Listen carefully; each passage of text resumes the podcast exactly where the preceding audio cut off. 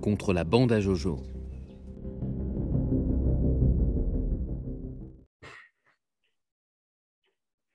Bonjour à tous et bienvenue sur cette première fois question de Samarensi pour les abonnés et les non-abonnés. Florent va répondre à quelques-unes de vos questions concernant l'économie et la finance. Florent Lima-Chabert, donc fondateur de Samarensi, agrégé d'économie, conférencier, essayiste, professeur et auteur. Bonjour Florent. Bonjour Julien, je suis très content de vous retrouver, retrouver les abonnés et les non-abonnés dans cette première foire aux questions euh, de Samari et compagnie, et en particulier euh, lié au, au mensuel Finance éthique. Alors la première question, elle nous vient de Damien. Faut-il encore investir dans les métaux aujourd'hui? Alors Damien, c'est une très bonne question. Faut-il encore investir dans les métaux aujourd'hui? Alors, euh, au sein de Samari et compagnie et des analyses que nous faisons au plan économique, notre réponse est extrêmement claire sur cette question. Je ne serai peut-être pas euh, aussi catégorique sur les, autres questions, mais sur cette question, euh, oui, évidemment, plus que jamais, il est bon de placer une partie, je reviendrai sur ce que ça veut dire une partie, mais une partie de, vos économies, une partie de votre épargne sur les métaux mais il faut se mettre d'accord sur ce qu'on entend par métaux. Euh, en fait, les métaux, au sein de Samari et compagnie, et dans que nous exposons en termes de stratégie d'investissement dans notre mensuel sur abonnement euh, finance éthique, c'est en effet un des quatre piliers de la stratégie d'investissement, de notre stratégie euh, d'investissement que nous avons baptisé Adobe. Adobe, c'est le A de action, le D de devise ou de cash, le O d'obligation et le B de bien tangible. C'est-à-dire, bah, les métaux, ils sont où là-dedans? Bah, Ils sont dans les biens tangibles. Dans le numéro de, janvier, le premier numéro de la lettre de janvier 2021, auquel vous aurez accès d'ailleurs si vous vous abonnez, puisque un abonnement donne accès à toutes les archives, donc euh, aux 12 numéros de l'année 2021. Le numéro de novembre va, va paraître euh, après-demain. Eh bien, on fait euh, clairement la différence entre ces quatre classes d'actifs. Et évidemment que les métaux les métaux précieux. Hein, on pourra faire une distinction entre les métaux, matières, les, métaux matières premières pardon, et les métaux précieux, mais les métaux en général eh bien, font évidemment partie du pilier euh, des biens tangibles, c'est-à-dire de tout ce qui permet, allez pour le dire vite, de se débancariser et d'acquérir des, biens concrets. Ça peut être du vin si vous êtes amateur de vin, ça peut être des tableaux si vous êtes amateur de tableaux, ça peut être des vieilles voitures si vous êtes collectionneur, ou ça peut être évidemment euh, euh, les, les, métaux. Donc par métaux, nous, on entend les métaux précieux, c'est-à-dire les, ex-monnaies euh, qui évidemment étaient des, monnaies, marchandises qui utilisaient autrefois comme, comme marchandises, comme support, eh bien, essentiellement l'or et, l'argent comme métal précieux. D'ailleurs, en portefeuille, au sein de Finance Éthique, eh bien, on a de l'or et on a de l'argent. Euh, la pondération entre l'or et l'argent, je ne la connais pas, mais on doit être à trois quarts d'or et euh, un quart euh, d'argent. c'est en tout cas ce, qui nous paraît sage chez Finance Éthique. Je n'ai pas encore fait, nous n'avons pas encore fait de dossier sur, sur l'argent, ça ne saurait tarder. En revanche, sur l'or, on vient de boucler un, gros dossier dans le numéro d'octobre, qui est paru donc le, le 1er octobre, euh, et euh, je prévois de faire avec, euh, avec nos équipes un, dossier assez conséquent sur la pièce d'or préférée des Français, qui est le Napoléon. Donc, on fera un zoom historique, économique sur le Napoléon, qui est vraiment la, pièce emblématique, la pièce d'or emblématique. Donc, dans ce numéro d'octobre, sans vous dévoiler le, contenu, on fait aussi un point sur les actifs antifragiles, c'est-à-dire ces actifs antifragiles, c'est le contraire de fragile, comme son nom l'indique, mais si je vous avais demandé, avant d'avoir répondu à cette question, ce qu'était le contraire de fragile, vous ne m'auriez pas répondu antifragile. Vous m'auriez répondu robuste, solide. En fait, euh, non. Un actif solide ou, robuste, il, est neutre. Un actif fragile, il se comporte mal par gros temps sur les marchés économiques. Son cours s'effondre et il réagit mal, il perd de la valeur euh, lorsque on entre dans des turbulences économiques. L'actif antifragile, et si je vous en parle, c'est qu'évidemment, l'or et l'argent, les métaux précieux en général, sont des actifs antifragiles. Ce sont des valeurs qui, ce sont des, actifs qui prennent de la valeur par gros temps euh, économique. C'est quoi un gros temps économique?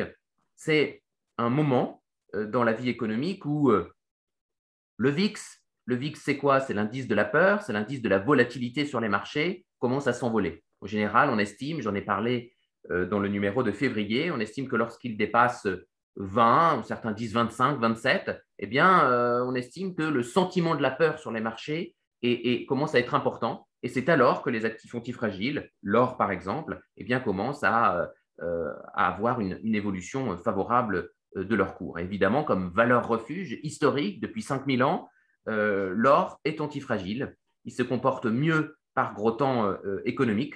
C'est pour ça que l'année 2020, qui a été une année de crack boursier autour de mars-avril 2020, eh bien, on a battu des records sur l'or. L'once d'or a, dépassé les 2000 dollars. et globalement, on a un cours qui, depuis, alors on suit l'or et nous en avons en portefeuille depuis 2014. et depuis 2014, voilà, sa performance, c'est 20-25% à peu près sur les 5-6 ans. Donc, ça veut dire qu'il fait régulièrement 4 à 5% quand on regarde le livret A qui est à 0,5 ou quand on regarde d'autres actifs plus, classiques ou des produits d'épargne, on voit qu'on est à peu près 10 fois la performance de, ces produits-là. Donc, c'est tout sauf, sauf négligeable. Donc, évidemment, dans la, lettre, on vous donne des conseils beaucoup, beaucoup plus concrets et beaucoup plus précis que je ne vais pas dévoiler ni révéler ici, mais je vous en donne quand même un petit aperçu. Euh, on n'achète pas des certificats, hein, on n'achète pas de l'or papier. Il faut toujours acheter de l'or physique et être détenteur, éventuellement en multipropriété, parce qu'on ne peut pas acheter un lingot euh, tous les lundis euh, ou, même une fois par mois. Donc, de l'or physique, idéalement placé en dehors de l'Union européenne pour tout un tas de raisons sur lesquelles je, ne vais pas revenir ici, en dehors d'un circuit bancaire si possible. Hein. on se souvient de la réquisition de l'or par Roosevelt au moment de, la crise euh, de, la Grande Dépression. Euh, il faut aussi lisser son cours d'entrée, d'accord Un petit peu comme sur le Bitcoin. Je ne sais pas s'il y aura des questions sur le Bitcoin, mais euh, il faut lisser son cours d'entrée. On n'achète pas d'un coup, enfin, on peut acheter d'un coup un, lingot, mais lorsqu'on est notre public, ce sont les, les 18-30 ans. Je rappelle qu'on est le premier institut de formation économique et financière des 18-30 ans. Donc évidemment, quand on a entre 18 et 30 ans, on ne va pas acheter un lingot. Un lingot, c'est autour de 50 000 euros actuellement. Donc il faut lisser son cours d'entrée. Enfin, un dernier mot sur cette question. Euh, on, s'intéressera dans Finance éthique à, d'autres métaux, euh, des métaux euh, matières premières, sur lesquels il, nous paraît, dans le contexte inflationniste qu'on est en train de vivre, il nous paraît intéressant de, réfléchir, voire de, de miser. je vais essayer de faire un dossier sur le platine, un dossier sur le cuivre, un dossier sur l'aluminium, parce que ce sont aussi des, métaux sur lesquels il peut être intéressant de se pencher. Voilà, Julien, je crois que j'ai à peu près euh, fait le tour euh, rapidement de ce qu'on peut dire sur la question euh, des métaux, métaux matières premières, métaux précieux. Merci pour cette réponse. On va passer à la deuxième question qui vient de Mathilde. Pourquoi et comment stopper l'inflation du prix de l'essence? Oh là là, alors l'inflation, l'inflation, ça c'est un, gros sujet. J'espère que toutes les questions ne seront pas aussi, aussi compliquées. Je vais peut-être essayer de faire un peu plus court aussi. L'inflation, c'est un sujet très complexe euh, c'est un sujet très politisé aussi euh, et qu'on a beaucoup abordé dans la lettre. Désolé de faire euh, référence à la lettre, hein, mais c'est quand même le, contenu très fouillé hein, que, nous produisons tous les mois, dix rubriques inédites tous les mois. Notamment, je crois que c'est dans l'édito du mois d'octobre, on a fait un, point sur l'inflation énergétique. Il faut savoir de quoi on parle. On a actuellement une inflation euh, qui est essentiellement euh, drivé par euh, la hausse du prix de l'énergie, des énergies. je m'étais livré à quelques prévisions d'inflation dans le numéro d'avril, qui s'avèrent à peu près conformes, puisqu'on devrait être autour de 3% d'inflation, un petit peu moins en Union européenne fin 2021. et puis, on s'est penché dans le numéro de septembre, dans un article que nous avons mis en ligne d'ailleurs sur le site internet gracieusement, euh, nous avions fait le point sur l'ensemble des actifs qui permettent de jouer l'inflation, qui permettent d'améliorer un petit peu sa performance en jouant l'inflation. Et j'ai formulé un certain nombre de recommandations euh, là-dessus. Il y a évidemment euh, les matières premières, mais pas les matières, métaux précieux, mais pas seulement. Alors, sur la question de l'inflation, je vais faire un petit détour théorique. Je suis prof, donc j'ai ce, ce, défaut-là. sinon, je ne vais pas pouvoir expliquer et vous n'allez pas pouvoir comprendre ce que je pense qu'il faut faire pour euh, stopper, et si on peut, euh, l'inflation, en particulier l'inflation énergétique, et en particulier ce qui concerne euh, bien évidemment les Français, l'essence et les carburants en général. J'ai fait mon plein hier pour pouvoir partir un peu en vacances. Donc, effectivement, je, confirme que la note est salée. une note à trois chiffres pour la première fois. Donc, bon, effectivement. Donc, ma, théorie, et ce n'est pas que la mienne, évidemment, c'est celle essentiellement de Milton Friedman, grand économiste du XXe siècle, au niveau de l'inflation, c'est que c'est un phénomène monétaire. Voilà. Euh, vous apprenez sûrement euh, à l'école, nous avons tous bien appris notre catéchisme économique, qui dit quoi? Qui dit ah ben, l'inflation, c'est la hausse des prix. Mais la hausse des prix, d'où vient-elle? C'est un phénomène monétaire. C'est un phénomène d'accroissement de la masse monétaire qui provoque, et on saute cette étape hein, souvent, qui provoque une hausse, et une hausse euh, qui n'est pas n'importe laquelle, une hausse cumulative, donc un cercle vicieux, et une hausse durable, il faut que ça dure, hein, des prix à la consommation. Mais le phénomène, à la base, est monétaire.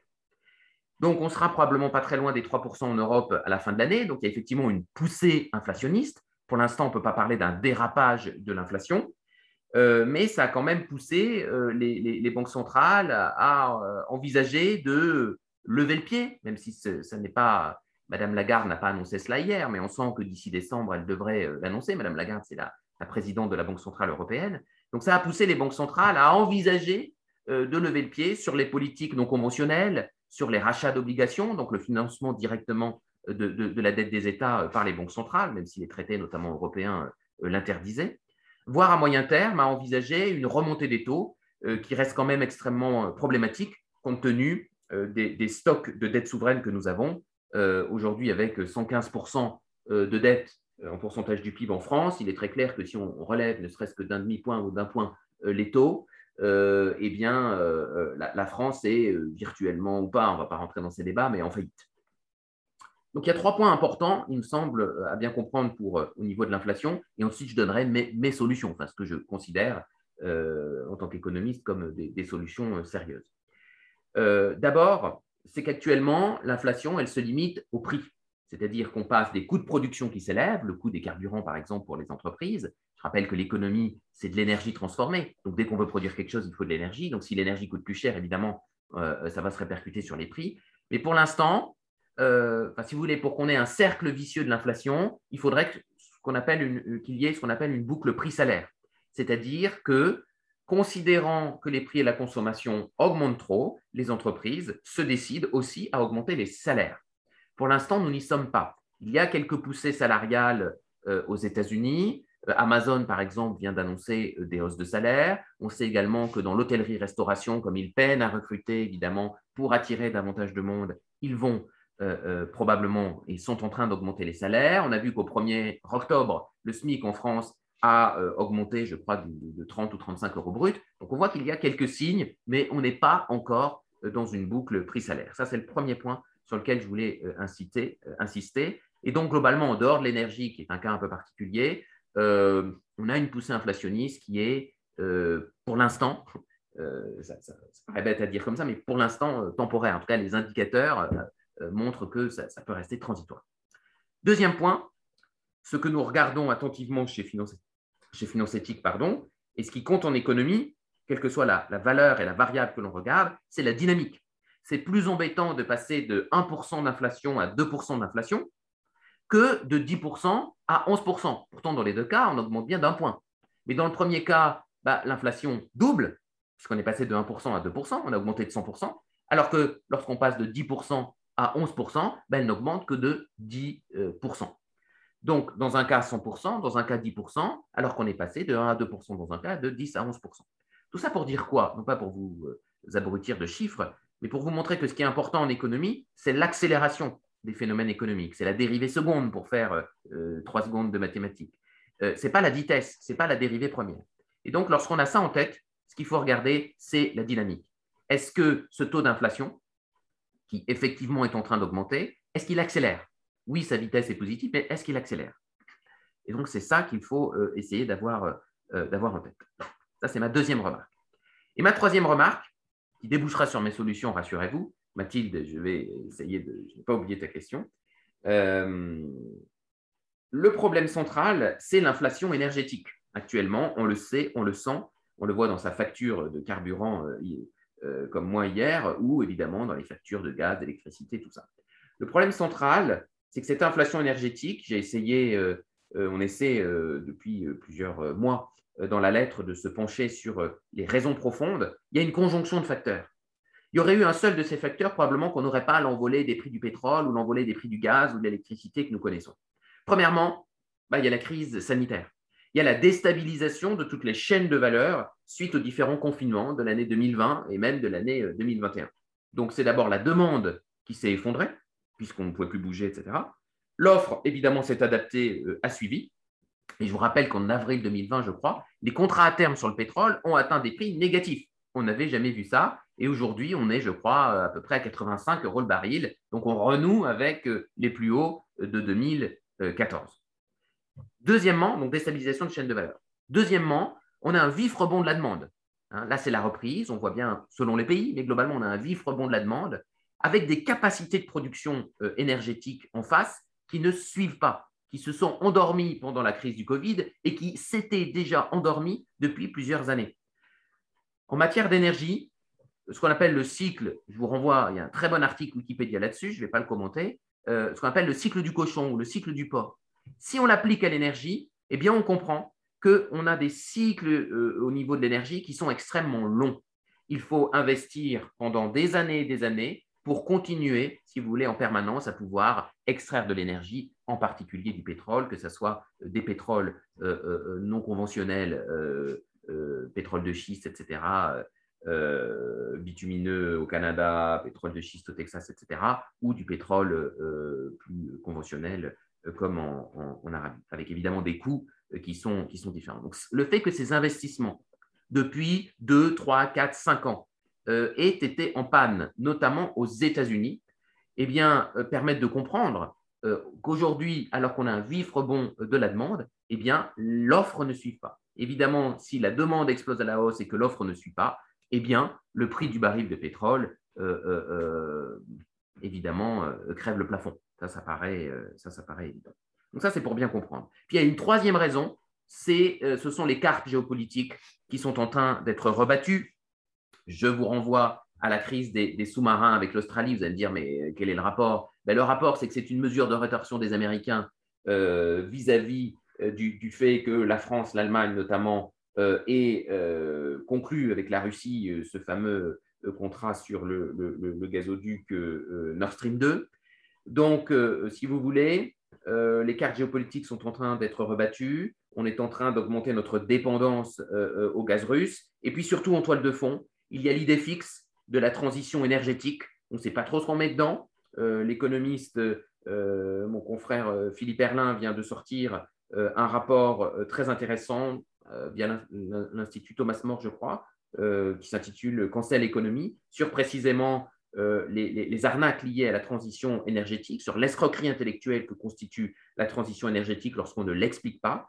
Donc en fait, transition énergétique, très bien, hein, comme disait le général de Gaulle, euh, on en est à la transition énergétique, puis on saute comme ça sur son fauteuil comme un cabri, non pas en parlant de l'Europe, mais en parlant de la transition énergétique. Mais en réalité, euh, bon, on ne sait pas de quoi on parle, et surtout, rien n'est prêt. Quand je dis rien n'est prêt, ça veut dire qu'on dépend encore massivement du pétrole, 90% à l'échelle mondiale du mix énergétique mondial, ce sont les énergies fossiles, et on nous dit qu'on a un claquement de, doigts, euh, on doit demain tous rouler en Zoé ou je ne sais pas quoi. Donc euh, le problème, il est là. Puis l'électricité, ben, l'électricité, il faut la produire. Donc j'en viens aux solutions pour Mathilde. Les solutions, ce n'est pas le chèque énergie de M. Castex.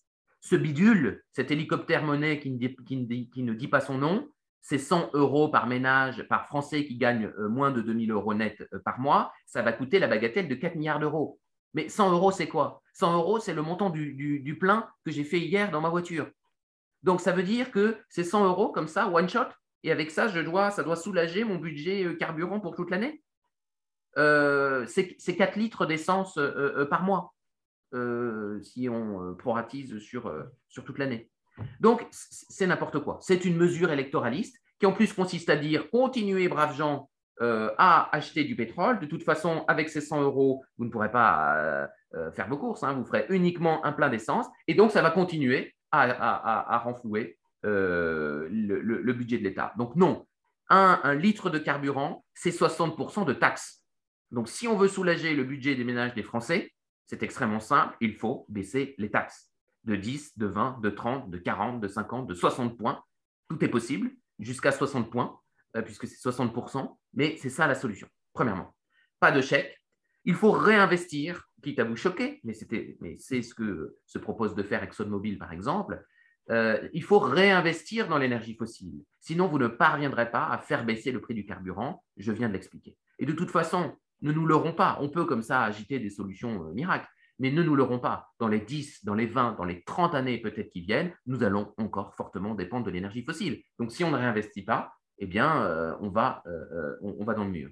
Et puis, on a beaucoup parlé de l'électricité. Eh bien, il faut pouvoir produire cette électricité. L'électricité, ça ne tombe pas du ciel. Je veux bien que Ponctuellement, on utilise des éoliennes ou des panneaux photovoltaïques, mais ça, c'est un autre sujet euh, qui ne paraît pas être euh, sérieusement euh, la, solution. Non, il faut investir aussi dans l'énergie nucléaire massivement. nous, sommes, nous étions des leaders mondiaux, il faut retrouver ce leadership dans le champ du nucléaire. Donc, baisser les taxes, réinvestir dans le fossile et dans le nucléaire. Là, éventuellement, on pourra faire baisser le prix de l'essence. Voilà. Merci pour cette réponse.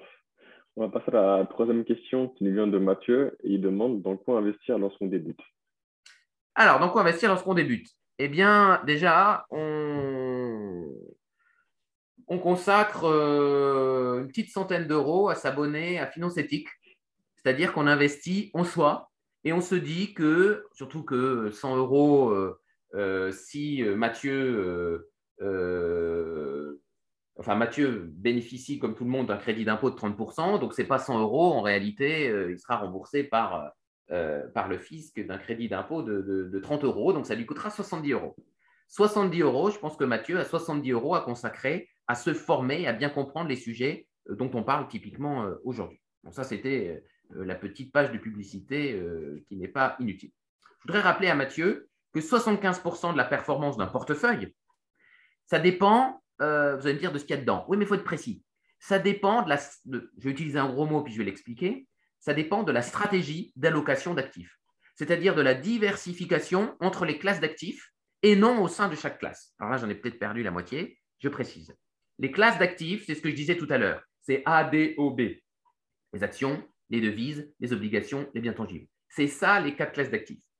À la limite, ce qu'il y a à l'intérieur, que vous ayez dans le compartiment action, que vous ayez acheté du Nike, euh, du Amazon, euh, du Air Liquide ou du LVMH ou je ne sais pas quoi, c'est moins important et ça pèse, si vous voulez, à peu près 25% de votre performance de portefeuille.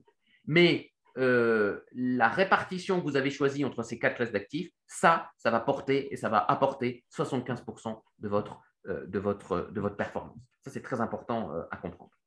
Donc, la part consacrée aux actions, si vous êtes très frileux, vous mettez 20% par exemple. Si vous êtes plus risque-taker, vous mettez 50, 60, 70%. Ça dépend de votre âge aussi. Évidemment, plus vous approchez de la retraite, ce qui a priori n'est pas notre public, mais euh, pourquoi pas, euh, eh bien, vous allez mettre moins d'actions et plus euh, d'actifs liquides. Donc ça, c'est plus déterminant, comme je viens de le dire, que, le type d'action sur lequel vous placez.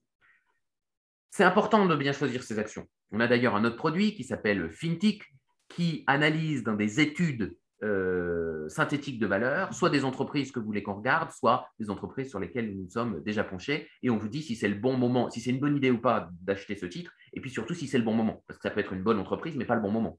Je ne vous cache pas qu'actuellement, il y a plein de bonnes entreprises évidemment, mais les marchés étant assez hauts, il faut vraiment faire du stock picking euh, extrêmement euh, précis. Donc, je reviens sur ces quatre actifs pour répondre à Mathieu. Les actions, ce sont des titres de propriété. Donc ça, c'est du solide. Vous êtes propriétaire d'un titre et vous participez à la hauteur du capital que vous apportez au capital euh, de l'entreprise. Euh, cela vous donne droit, euh, évidemment, droit de vote à l'Assemblée générale, plus-value au moment de revendre l'action si vous l'avez bien choisi, et puis surtout, dividende, c'est-à-dire une partie du profit de l'entreprise qui vous est chaque année reversé. Si elle verse des dividendes, mais nous recommandons systématiquement des, titres d'entreprise qui versent des dividendes on a en France la chance d'avoir un indice, le CAC 40, qui est extrêmement euh, euh, varié, avec des entreprises très solides qui versent des dividendes. Ce n'est pas la peine d'aller chercher euh, très très loin. Deuxièmement, les devises. Les devises, on en parlera peut-être une autre fois, mais voilà, il faut ouvrir un compte multidevise. il y a des monnaies qui se comportent mieux en temps de crise. le dollar néo-zélandais, par exemple, parce que la Nouvelle-Zélande, c'est une économie qui est portée par par l'agriculture et par l'industrie agroalimentaire. Donc, si on pense qu'il va y avoir des pénuries alimentaires, ça peut être bien d'avoir un peu de dollars néo-zélandais en portefeuille. Le franc suisse est une monnaie solide. le renminbi, donc le yuan, la monnaie chinoise, on, pourra en parler une autre fois, mais c'est une, monnaie qui, est très solide pour tout un tas de, raisons, qui a de bons fondamentaux, notamment pendant la crise Covid qui s'est renforcée. Le yen est une monnaie, la monnaie japonaise, qui se comporte en général très bien pendant les périodes de crise. Euh, la couronne suédoise aussi, etc. Bon, donc il y a des choses à faire au niveau des monnaies. Deuxième compartiment. Troisième compartiment, les obligations. Les obligations, c'est des contrats. D'accord? Ce ne sont pas des titres de propriété. Euh, on, dans, le numéro du mois de novembre que, je viens de boucler, que nous, que nous, venons de boucler, il y a un gros dossier, je viens de faire un gros dossier sur l'assurance vie. Euh, et donc, attention, parce que dans ces assurances vie, la plupart du temps, vous avez précisément des obligations souveraines. Donc, vous avez des titres de dette euh, de pays européens, français notamment, qui ont monétisé la dette Covid, la crise du Covid, c'est-à-dire qui ont à plus ou moins longue échéance, condamner la valeur de leur monnaie à, s'effondrer. D'accord? Je pense au dollar, je pense à l'euro, et je ne donne pas très cher euh, de la peau du dollar ou de la peau de l'euro. Et donc, il y a des choses à faire au niveau des obligations, mais en se tournant vers d'autres horizons, d'autres pays, d'autres monnaies euh, qui sont beaucoup moins, euh, beaucoup moins à risque. Il faut comprendre avec une obligation, vous prêtez à un État. Donc, il faut se, faire se forger une conviction sur ce que vous pensez de la solidité de cet État. Quatrièmement, les biens tangibles. Je ne reviens pas sur ce que j'ai dit, c'est essentiellement les métaux précieux, l'or, euh, l'argent. Je mettrai aussi dans ces biens tangibles, bien que ce ne soit pas totalement tangible, euh, les cryptos. Je ne sais pas s'il y aura une question sur les bitcoins, mais les, cryptos. on a fait un gros dossier sur le bitcoin au moment où je m'y suis vraiment fortement intéressé, c'est-à-dire au mois de mai, en recommandant d'ailleurs de, commencer à, à, se positionner là-dessus. voilà. Une dernière chose pour, je ne sais plus qui a posé la question, Mathieu, je crois. Il ne faut pas confondre risque et volatilité. D'accord? Une obligation euh, d'État français, par exemple, c'est très peu volatile. Il n'y a pas de problème. Mais c'est risqué quand on regarde les fondamentaux euh, des, comptes publics euh, français. 115% hein, de dette, presque 10% de déficit en 2020, etc. Bon, une action Michelin, c'est beaucoup plus volatile. je n'ai pas d'action Michelin, donc je prends cet exemple volontairement. Une action Michelin, c'est très volatile, n'est pas la plus volatile de la cote, mais c'est très volatile. Euh, mais c'est beaucoup moins risqué en réalité. Sauf à ce que vous pensiez que dans 10 ans, Michelin aura fait faillite, ce, dont je doute euh, fortement. Donc, la clé, c'est on vous dit Ah, ben, c'est facile, il faut diversifier euh, vos actions au sein du compartiment action. oui, bien sûr, mais dire ça, c'est oublier que le plus important lorsqu'on débute, c'est de diversifier les classes d'actifs. Voilà. Moi, pendant de nombreuses années, euh, je me suis efforcé euh, d'avoir toutes les classes d'actifs. Comme des chevaux que vous alignez euh, dans des boîtes. je suis amateur d'équitation et cavalier moi-même. Donc, vous mettez les chevaux dans les boîtes à l'hippodrome, ce que ça s'appelle les boîtes, là, les stalles, avant qu'ils partent, avant que les portes ne s'ouvrent. donc, vous alignez. Donc, les chevaux, ce sont les différentes classes d'actifs. Puis après, vous voyez lequel va gagner et lequel va l'emporter. D'accord? Mais euh, il est important de disposer d'à peu près toutes les classes d'actifs. On peut parler de l'immobilier, on peut parler des sociétés civiles de placement, euh, les SCPI, ça c'est la pierre papier. On peut parler de, plein de choses. Hein. Le vin, si on est amateur, euh, moi je ne m'y connais pas assez pour. voilà, ou les voitures, pareil, je ne m'y connais pas assez pour. Bon. Mais après, ça, ça va dépendre de vos, de vos appétences et de vos goûts. Voilà. Voilà pour débuter mes premiers conseils. Merci pour cette réponse. La quatrième question, vient de Vincent et nous demande combien de temps dure un investissement? Ah, Longtemps, Vincent. Longtemps. Chez Samari et compagnie et dans Finance Éthique, on a un credo qui est le long terme. D'accord? L'objectif euh, chez Finance Éthique, c'est de protéger votre épargne.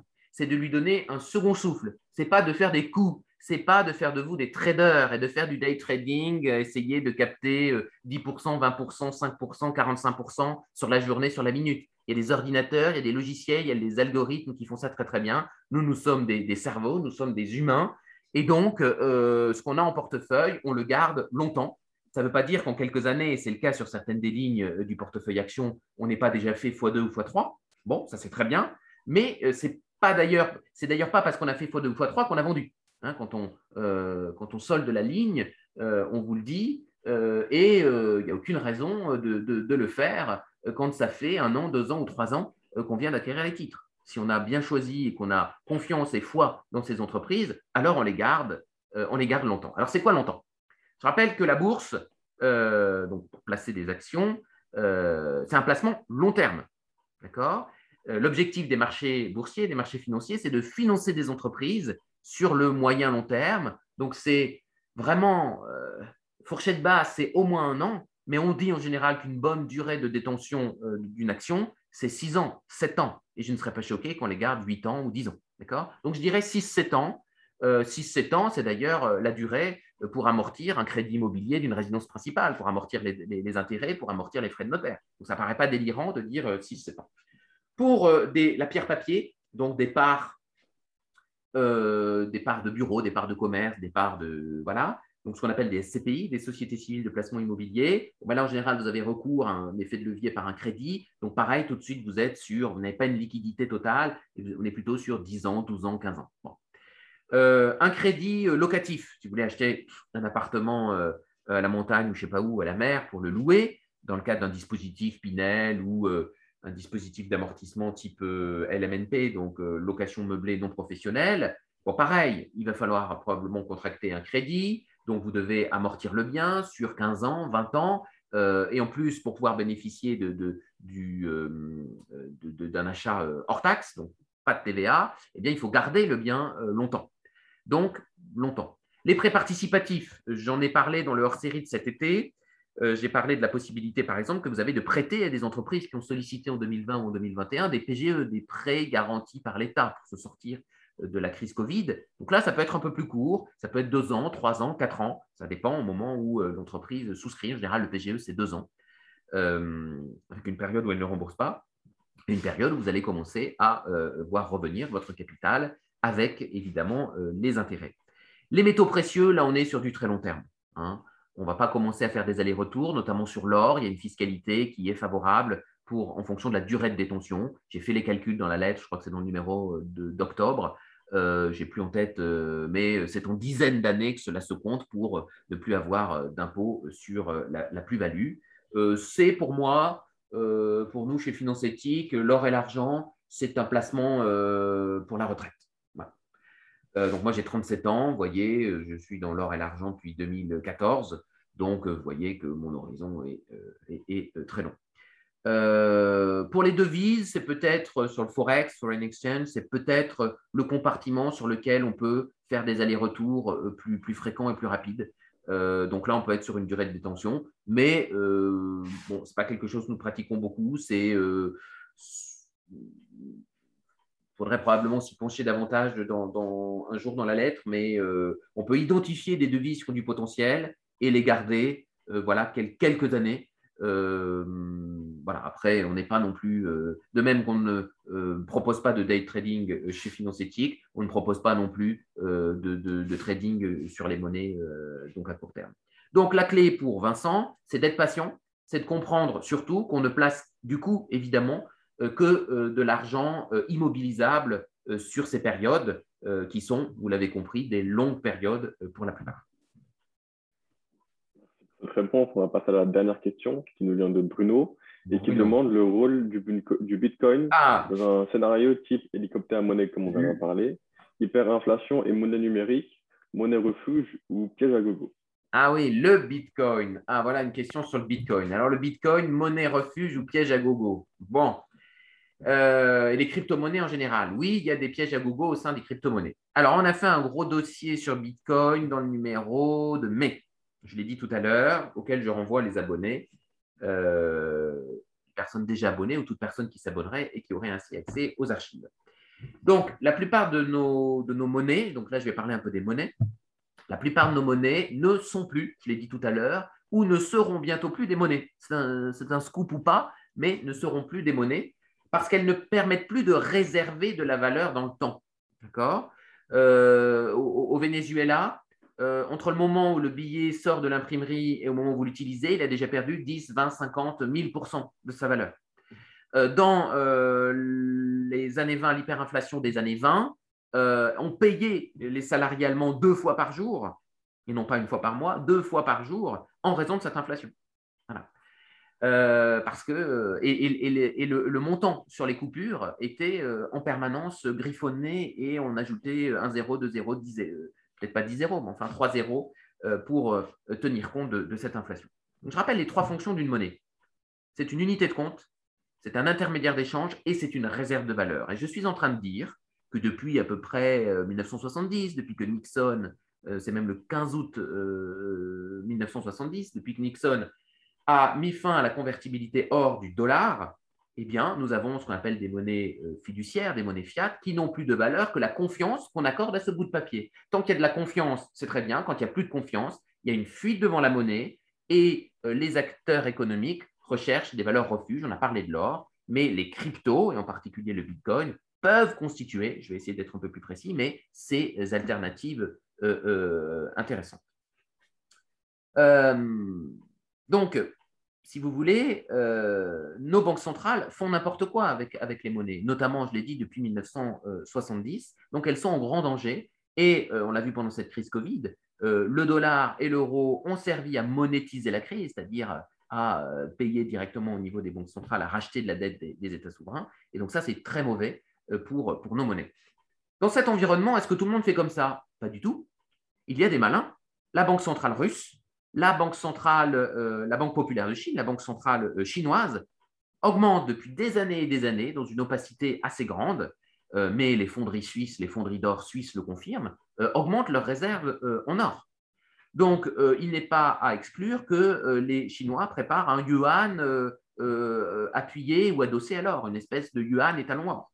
Donc ça, il faut l'avoir en tête. Et ils préparent d'ores et déjà un yuan numérique.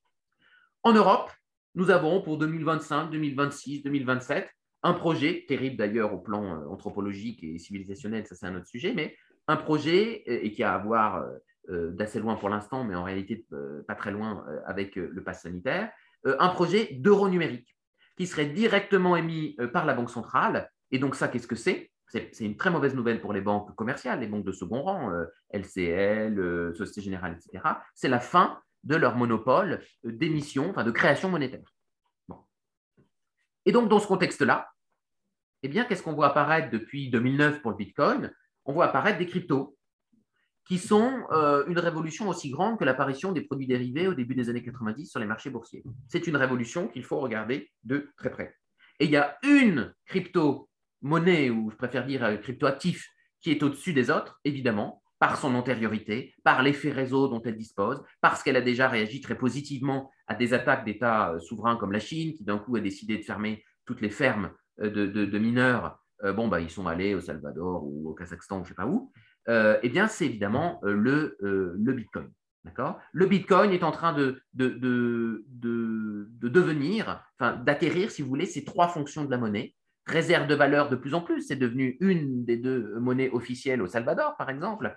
Euh, intermédiaire d'échange, après avoir dit euh, oui, puis non, puis oui, bah, Tesla dit bah, vous allez bientôt pouvoir payer euh, nos véhicules en Bitcoin et des enseignes les acceptent déjà. Donc intermédiaire d'échange, oui. Unité de compte, oui, avec des systèmes un peu techniques de stablecoin pour compenser un petit peu la volatilité du cours.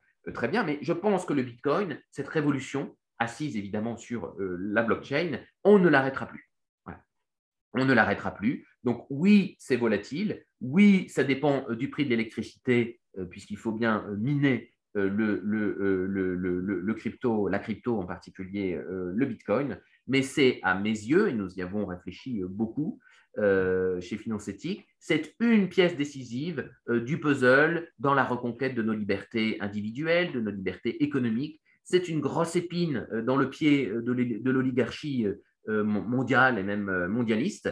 Donc, je pense qu'à titre d'assurance, euh, donc en y mettant 1 à 2% de son patrimoine ou de ce qu'on place, à titre d'assurance, il est bon d'avoir un peu de Bitcoin. Comme pour l'or, et on vous donne des techniques dans la lettre, il faut lisser le cours d'entrée.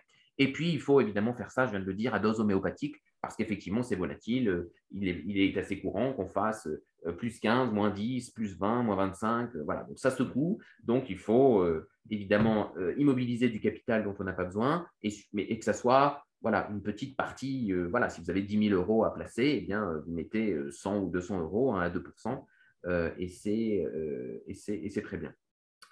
voilà ce qu'on peut dire sur le, sur le Bitcoin. Donc évidemment, en 2009, on n'est pas des early adopters, hein, on, arrive un peu sur le tard, mais par rapport à tous ceux qui n'en ont pas, bon, on est, on est des, middle adopters. Voilà. Pour Bruno. J'espère que ça a été précis. Si vous avez évidemment d'autres questions, euh, vous pouvez tout à fait euh, les poser via le site internet samari-compagnie, enfin CIE.fr. Euh, et puis, Julien, c'est peut-être conclure, rappeler les, autres réseaux sociaux sur lesquels nous sommes. à noter que vous pouvez également commenter sous cette vidéo. On prendra des questions que nous traiterons dans la prochaine FAQ, donc cette fois de novembre. Et d'autres FAQ seront également disponibles pour les abonnés uniquement. Voilà. Et donc, évidemment, euh, l'usage, c'est euh, de mettre euh, des pouces bleus en dessous de la vidéo, tout ça, tout ça, vous abonner, bien évidemment. voilà. Donc, nous, l'objectif vraiment, et je terminerai là, hein, chez Samari et compagnie, avec l'ensemble de nos services, en particulier Finance Éthique, euh, eh bien, c'est de vous apporter une valeur ajoutée pour vous réapproprier votre épargne. Vous voyez bien que l'État est en train de tirer à boulet rouge sur l'épargnant et ça va aller de mal en pis. Et euh, voilà, si nous pouvons contribuer à ce que cela vous fasse un peu moins mal et voilà, euh, à ce que les coûts soient amortis, et même plus qu'amortis. Hein. Le but, ce n'est pas de devenir millionnaire, le but, c'est de sauvegarder son patrimoine, je vous ai dit depuis 2014, on plus 20-25% sur l'or et l'argent, un portefeuille euh, d'actions si vous ne le constituez pas n'importe comment et on peut vous y aider à travers nos études de valeur, bon, ben, il n'y a pas de raison qu'il ne, ne prospère pas, etc. sur les quatre classes d'actifs que je viens d'évoquer, actions, devises, obligations, bien tangibles.